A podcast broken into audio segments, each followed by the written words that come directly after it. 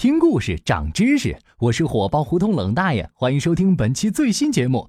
也不知道谁造的谣，说是把宿便排出去，轻轻松松瘦十斤，搞得整条胡同的大姑娘小媳妇儿都蹲在家里清宿便，胡同的化粪池都堵满了。很多人都认为什么痤疮、色斑、便秘、肥胖都是万恶的宿便在捣鬼。现代医学里根本就没有宿便这个名词，更别提它是怎么影响内分泌了。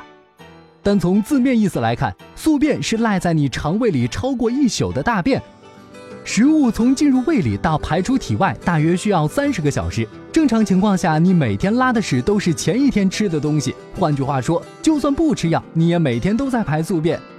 这时候，专家一定会说，宿便不是超过一宿的大便，是好几年的累积。哼，如果大便卡在肚子里好几年都出不来，你也就不用吃药了，直接去医院做肠梗阻手术吧。肠道里堵塞一两个小粪块就叫做机械性肠梗堵。网上说每个人肚子里都有六七公斤宿便，根本是他妈开玩笑。说到这儿，肯定有一堆人不服。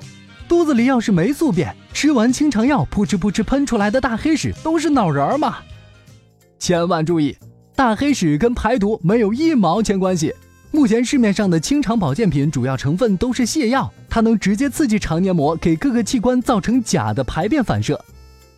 碰巧你肠子里有快要成型的屎，就会出现排宿便的假象。如果你前一天没吃深色食物，黑屎就是肠道被刺激出血了，赶紧去医院吧。那去美容院做个肠道 SPA 总行吧？不行，肠道 SPA 听起来挺专业，其实就是升级版的灌肠。这种治疗不仅不能帮助排便，还会降低直肠的神经敏感度，甚至出现不灌肠就拉不出屎的情况。注入肠道的水量如果把握不好，会引发肠道穿孔破裂，严重的甚至会导致死亡。